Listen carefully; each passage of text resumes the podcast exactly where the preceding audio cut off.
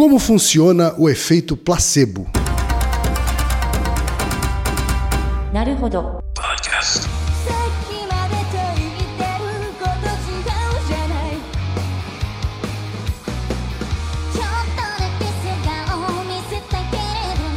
Bem-vindo ao Naruhodo, podcast para quem tem fome de aprender. Eu sou Kim Fujioka. Eu sou Thaí de Souza. E hoje é dia de quê?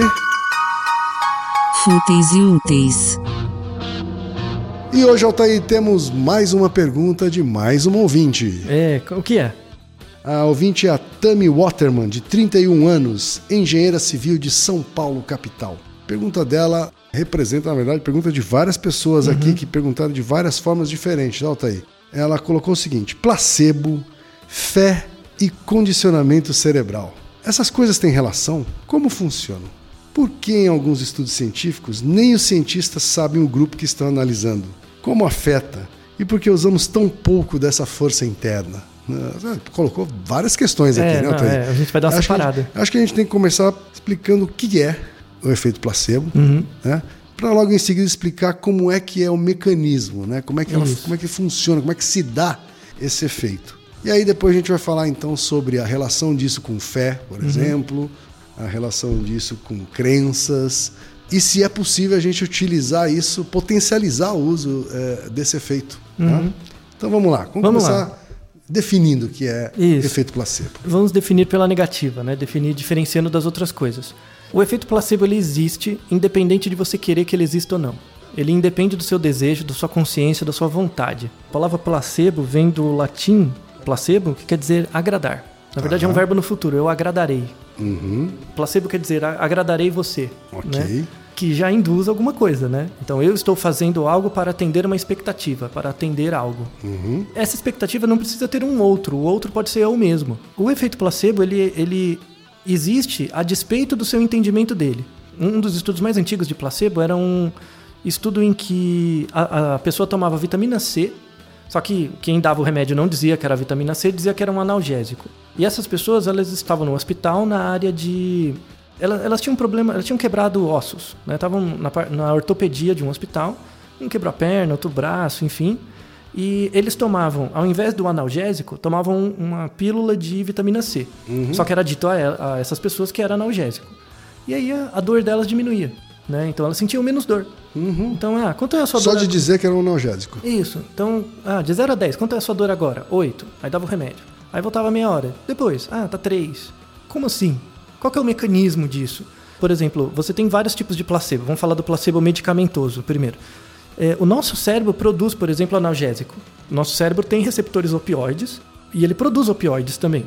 Como ele produz isso, às vezes se você faz um condicionamento externo, então eu tô te dando um remédio dizendo para você que é analgésico. O cérebro por si só produz uma quantidade de opioide que já diminui a sua dor.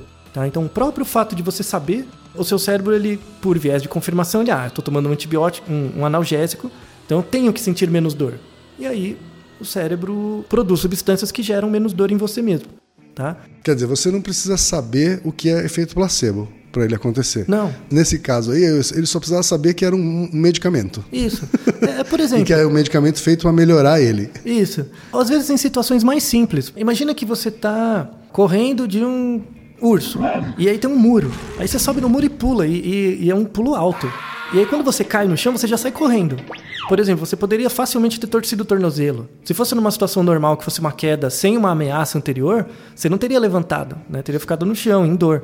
Mas como tem essa ameaça, você cai, às vezes torce o tornozelo, quebra um osso, mas sai correndo. Como O- se nada tivesse acontecido. é, você vai sentir a dor muito depois. Sim. Porque o seu próprio cérebro produz substâncias que inibem né, os receptores de dor Uhum. para você conseguir fugir, reagir, enfim. Né? Isso já é um efeito placebo também. Isso mostra que o nosso cérebro tem esse potencial de anular sensações né? Uhum. e modular a percepção que você tem de fenômenos. Tá? O efeito placebo, sobretudo medicamentoso, ele é extremamente forte para dor e para ansiedade. Ah, eu te dou um remédio de um remédio de farinha, qualquer coisa, para você ficar menos ansioso. O fato de você estar tomando um remédio para isso deixa você menos ansioso, né? Certo. Porque a gente está falando, quando você fala de dor e ansiedade, né, como duas coisas bastante influenciáveis, vamos dizer assim, pelo efeito placebo, a gente está falando bastante de ah, reações do sistema nervoso, Sim. né? Que é diferente, por exemplo, fazer uma pessoa que é tetraplégica andar. É, não, não. Aí não né? tem, não tem nada a dizer, ver. Que aí não é simplesmente dizer, não, toma isso daqui, que isso daqui faz pessoas andarem. Isso, ou câncer, né? por exemplo. Ah, Ou tem um câncer, é, toma câncer. isso daqui que tumores derretem. Isso. Né? Quando você toma isso. É, se você procurar por aí, você vai ter N remédios para câncer. Uhum. Porque uma coisa é você diminuir o- a proliferação de células. Outra coisa é a experiência que você tem do câncer. Então, o placebo, às vezes, ele pode fazer você se sentir melhor, mas não clinicamente Você fica melhor. menos doente, né? Mas Você se nessa- sente menos mas- doente. Mas não menos com menos câncer. É, na verdade, você se sente me- melhor. Uhum. né? Então, o, o- o efeito placebo ele, ele é, é algo do campo do sentimento, não da emoção, né? Ou, ou, se linkando com sensação e percepção, é algo do campo da percepção e não da sensação, Certo. né? Então, o seu corpo ele reage frente a eventos externos de uma certa forma. Uma outra coisa é a percepção que você cria disso. Essa percepção ela pode ser regulada por eventos quaisquer. Né? Então, vira e mexe tem um remédio novo para câncer. Se você pega no jornal, isso tem um potencial para curar câncer, sabe? Tem um grande perigo aí, né? Tem, teve o exemplo aqui no Brasil, né, da fosforoetalolamina, né, que era um comprimido produzido por um professor da USP que supostamente curava câncer. Os estudos clínicos mostravam que não, não tem nada a ver, não passou nem da fase, acho que chegou na fase 2, mas não passou. Não tem, não, não cura, na- nada a ver. No máximo tem um efeitinho em células, mas quando você passa para pessoas não funciona. Porém, a pessoa que toma, numa situação fragilizada de câncer, que toma esse remédio, ela se sente melhor. E esse é o problema. Né? Porque Então- mexe com a percepção de, de estar doente. isso, mas não com a causa última, Não né? com a que doença é, em si. Que é a doença em si. No caso da dor, que é uma reação mesmo, a dor é uma percepção, né? Ela tem um, ela estimula áreas sensitivas. Mas quando você fala ai, é uma percepção. Então ela é muito suscetível ao efeito placebo, ansiedade também. Tem outras coisas também, aí saindo um pouco da parte de medicamento, tem várias terapias que são placebo. Por exemplo, uma terapia que é baseada em placebo é também a terapia para, assim, um, tratamentos para ansiedade. Insônia. Por exemplo, tem é, alguns tipos de remédio, entre aspas, que são remédios para insônia em idosos. Tá? Então, você tem remédios para insônia, são testados bonitinho, mas você tem remédio que, por exemplo, imagina o velhinho, o velhinho tem 670 anos, né? Ele passa o dia inteiro em casa, então ele só dorme. Aí Ele não vai conseguir dormir à noite. Claro, Vai ter ele- insônia. Uhum. É, ele vai dizer, ah, eu tenho insônia. Mas você não tira cochilos à tarde? Às vezes ele nem lembra, mas Uhum. ele não consegue, o problema é ele não consegue dormir. E aí muitas vezes você dá um remédio de farinha para ele. O fato dele tomar o remédio melhora a qualidade do sono dele à noite. Ele consegue dormir, por exemplo. Você disse que é um, um medicamentozinho para ajudar a dar sono. E na ele verdade vai lá e toma uma bolinha de farinha Dorme e de que nem uma fato pedra. fica mais sono. Dorme que nem uma pedra. Aham. Né? Então, isso tem a, ideia com- a ver com a ideia de expectativa. Uhum. Né? Então, o efeito placebo, um, um nome mais psicológico, assim, é, neurofisiológico, é efeito de expectativa. Uhum. O que você está esperando aumenta a probabilidade dessa coisa acontecer. Uhum. Então, por exemplo, se eu estou esperando não sentir dor porque eu tomei um remédio, o meu cérebro meio que me prepara para isso. E aí existe um efeito endógeno do próprio cérebro, que é o efeito placebo. O nosso cérebro ele tem um poder muito grande sobre. Nós somos nosso cérebro, né? Sim. Porque uma coisa é o seu Às cérebro. vezes a gente separa né, o cérebro do corpo, quando na verdade o cérebro é corpo também. É corpo também. Não, ele é corpo, né? Porque uma coisa é a sua reação corporal, outra coisa é a experiência que você tem dessa reação, né? Só que como nós somos indivíduos mais ou menos separados do nosso corpo, né? a gente se vê como um outro, a gente não consegue reconhecer muito bem o efeito placebo porque ele é um efeito do corpo. Sim. Que age nessa representação que a gente tem da gente mesmo. Então a gente reconhece como não sendo nosso. É um papo meio doido mesmo. Sim. Começa no cérebro, gerando elementos, produtos químicos que vão fazer o corpo Reagir reagir de uma forma que volta para o cérebro, né, com a percepção de que aquilo realmente aconteceu. assim. Isso. A grande dificuldade de estudar placebo é porque é um fenômeno autorreferente, diz respeito a gente mesmo. E aquele que estuda também é alvo disso. Então é bem complicado de estudar o placebo, né? Mas você vê, por exemplo, placebos em outros animais. Um rato. Você faz, por exemplo, um protocolo de do rato, você manipula esse rato para ter uma certa dor crônica. E o rato sente dor mesmo, crônica. Por exemplo, você faz um ratinho transgênico para uma dor, né, específica. Então ele tem dor crônica. Então ele sente dor. Toda vez que você chega e dá um- uma injeçãozinha nele, né, com uma agulhinha pequenininha, você dá uma injeçãozinha nele com um remédio de verdade, né, ele se sente melhor. Claro. Você faz isso duas, três vezes, quando ele te vê com essa agulha, ele já vai querer, né? Claro. Porque aí anula a dor dele. E aí você começa a dar a mesma agulha, tal, só que com água, né? Ou com uma solução salina. Ele vai continuar procurando. Ele não vai ter extinção desse comportamento, né, de procurar, né? Porque ele vai ver, eh, vai ter o efeito endógeno placebo nele, né? Placebo existe em animal, existe em cachorro, existe em macaco, existe em vários bichos. Tem efeito placebo em papagaio, por exemplo, foi descrito que o papagaio fica deprimido por situações da vida do papagaio. E aí um- uma das coisas que ele faz, ele arranca as próprias penas. Quando tá depressivo. Quando ele tá depressivo. Então ele fica careca, ele fica todo pelado, coitado, né? E aí um, um dos tratamentos, tem estudos de caso em. Uma em- automutilação do é, papagaio. É uma automutilação, é triste, coitado. Né? Imagina uma- um bicho arrancar as próprias penas. Pois é. Pois é, tenso, né? Ele fica lá todo, parece um chiclete amassado. E já tem os estudos de caso em veterinária que se você der antidepressivo, né, quebra um pedacinho, dá pro bichinho, ele melhora o Uhum. sintoma, né? Volta as penas e tal. Só que depois você não vai ficar dando antidepressivo por muito tempo. Depois Claro, começa a dar placebo. Começa a dar placebo. Uhum. Vai diminuindo. Uma farinhazinha. E fica feliz da vida, né? Tem alguns casos assim também. A Tami toca aqui num outro assunto, Altair, que é a relação da fé Uhum. com efeito placebo. Sim. A fé, a oração, né? A gente já ouviu casos em que pessoas que sabiam que tinha outras pessoas orando pela melhora delas, né, de uma determinada doença, melhoraram. E já vi muitos médicos falando assim: você acredita em oração? Então ore. Né? Qual que é a relação entre fé e efeito placebo? Então vamos discriminar os conceitos. Efeito placebo a gente já falou várias coisas, né? É um efeito que existe a despeito do desconhecimento dele. Fé é outra coisa, tá? A fé é uma crença na existência de uma entidade transcendente, ou mesmo que seja imanente, mas um- uma entidade que apresenta uma vontade diferente da sua. Então, a fé é a crença a despeito de qualquer evidência. E tudo bem, é algo próprio do humano mesmo, né? No, no desenvolvimento do cérebro, né, ao longo, pensando no processo evolutivo, a capacidade dos indivíduos de terem fé é um coproduto do desenvolvimento do cérebro. Tudo bem, você pode ter sua fé. A gente até falou num episódio, acho que foi da, meditação agora. Não, foi das energias, né? Se a gente transmite energias uns para os outros. Você pode ter sua fé, não tem problema nenhum, em algo imanente, transcendente, o que quer que seja. Você só não pode transformar isso em ciência. Sua fé não é algo que pode ser testável. Ela não é algo científico. O efeito placebo é algo que pode ser estudado. Eu consigo mensurar o grau de placebo que você tem. O quanto de efeito placebo um certo indivíduo tem. Isso é algo quantificado.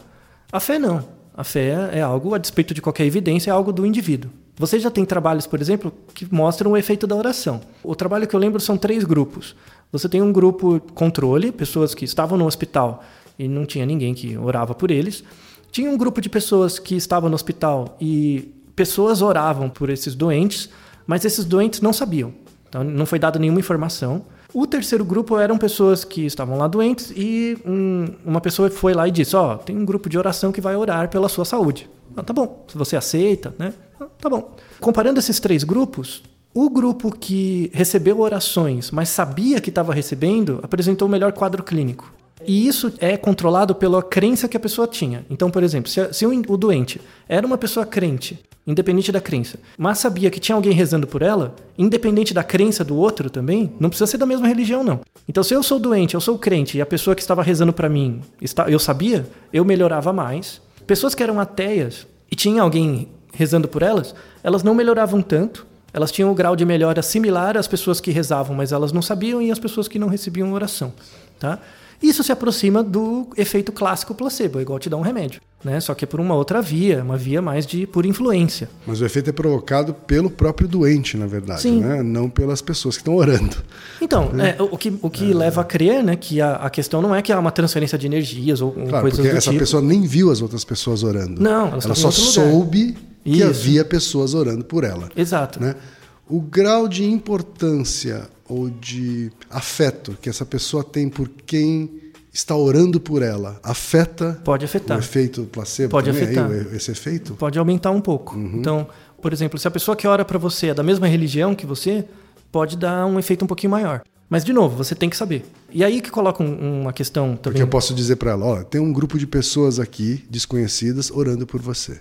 Isso pode provocar um efeito. Uhum. Posso dizer assim, tem um grupo aqui de amigos seus da faculdade, o fulano, o beltrano, Uhum. né, o ciclano, estão todos orando por você. Isso pode já gerar um efeito diferente. Pode gerar um efeito um pouco maior. né? Aqui estão todos os seus melhores amigos. O Marcel, o Betão, o, Marcos, Zezinho. a Ana, né? pessoas que te amam, né? que você ama e estão todos orando aqui por você. E o efeito pode ser ainda outro. Pode. De novo, o, o grande ponto central aí é o conhecimento que você tem disso. né? Então, de novo, tem que ter um efeito, uma Uhum. Claro, porque o o- a geração desse efeito está no próprio doente. Está no próprio indivíduo, é endógeno, Uhum. né? E aí você tem também um, o efeito disso na ciência. O cientista, ele é um- uma pessoa, né? E, ele portanto, sofre também suscetível a efeito placebo. com, com certeza. E isso, isso é uma discussão enorme em ciência atualmente. Uhum. Você tem vários trabalhos sobre isso. Quem é que mede o efeito placebo de quem faz estudos sobre o efeito placebo? Sim, é, o, o Quem efeito é que placebo- vigia os vigilantes? É, é o Foucault, né? Foucault, tem que ter uma coisa meio Foucaultiana mesmo. E aí você tem certos controles experimentais para isso. Isso já tem desde a década de 50. O primeiro é chamado estudo duplo cego. né? Então, eu sou o médico, eu vou dar remédios para pessoas doentes. Eu não posso saber para quem eu estou dando o remédio de placebo e o remédio de verdade. Eu não posso saber. Já tem alguns trabalhos há décadas que mostram que se o médico sabe, o paciente melhora mais. Só o fato do médico saber, ele dá a mesma dose na mesma hora. Isso Tem- aí a gente está respondendo a pergunta da Tami sobre por que é que nem os cientistas sabem que grupo que está recebendo placebo, por exemplo, no É, é. estudo. Na verdade, ele deve não saber. Né? Isso é mandatório para ele. Hoje em dia evoluiu mais ainda. Às vezes o médico não sabe que ele está dando o remédio. Só que o médico que dá o remédio não é o mesmo que analisa o dado, que faz análise estatística. Sim. Quem faz análise estatística sabe. Sim. E aí gera viés. Gera viés na conta. Na verdade, não é na conta, né? Assim, 2 mais 2 continua sendo 4 mesmo, em- em- a despeito do placebo. Mas como são dados estatísticos e você tem que fazer uma descrição dos resultados, pelo seu viés de expectativa de quem você espera que melhore mais, qual grupo, Afeta a sua descrição. afeta a descrição, afeta a maneira como você apresenta os resultados. A indústria farmacêutica já ganhou muito dinheiro em cima de descrições placebo de resultados, mesmo apesar da boa vontade do pesquisador. Então, em estudos mais modernos, nem o pesquisador que analisa os dados sabe. Então, ele recebe para ele o grupo A e B. Ele não sabe quem tomou o remédio. Né? Grupo A e B, e ele analisa de uma forma mais independente.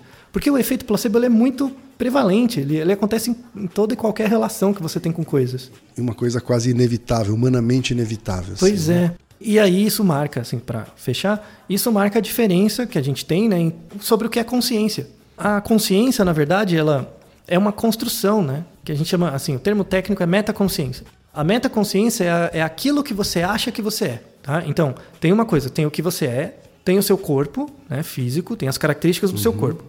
Essa é a primeira fase. A segunda fase é o que você é de verdade, né? O que o seu corpo faz de você.